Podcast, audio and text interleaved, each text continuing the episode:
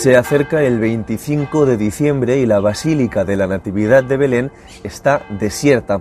No hay ni una sola persona haciendo cola para acceder a uno de los templos cristianos más antiguos del mundo en una de las fechas más especiales del calendario y tampoco se espera que nadie lo haga durante los siguientes días.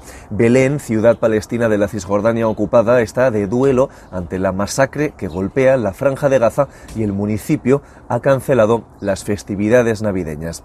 Hannah Hanania, alcalde de Belén, lo cuenta a RFI. ¿Cómo podemos celebrar la Navidad en Belén en medio de toda esta situación? Nuestros niños no pueden celebrar mientras los niños de Gaza son asesinados, así que estamos de duelo.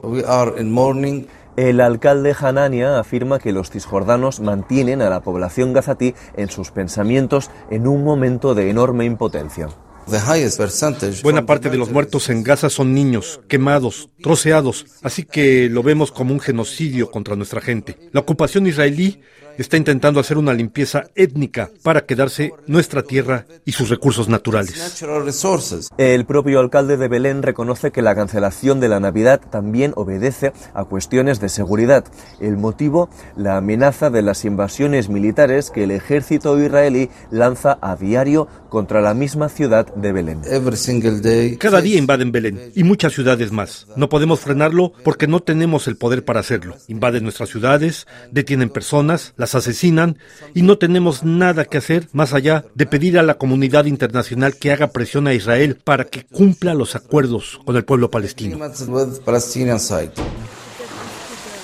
La suspensión de las actividades populares que cada Navidad abarrotan de turistas las calles de Belén supondrán un nuevo golpe contra el comercio local ya hundido desde el inicio de la guerra. Lo cuenta Mahmoud, propietario de una tienda.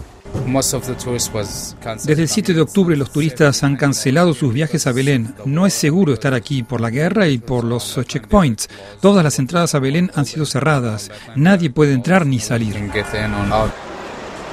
Mahmoud asegura que no son solo hoteles y taxis los que se benefician del turismo, sino que toda la ciudad se centra en este sector económico. Pero desde octubre no tener ingresos no es su única preocupación.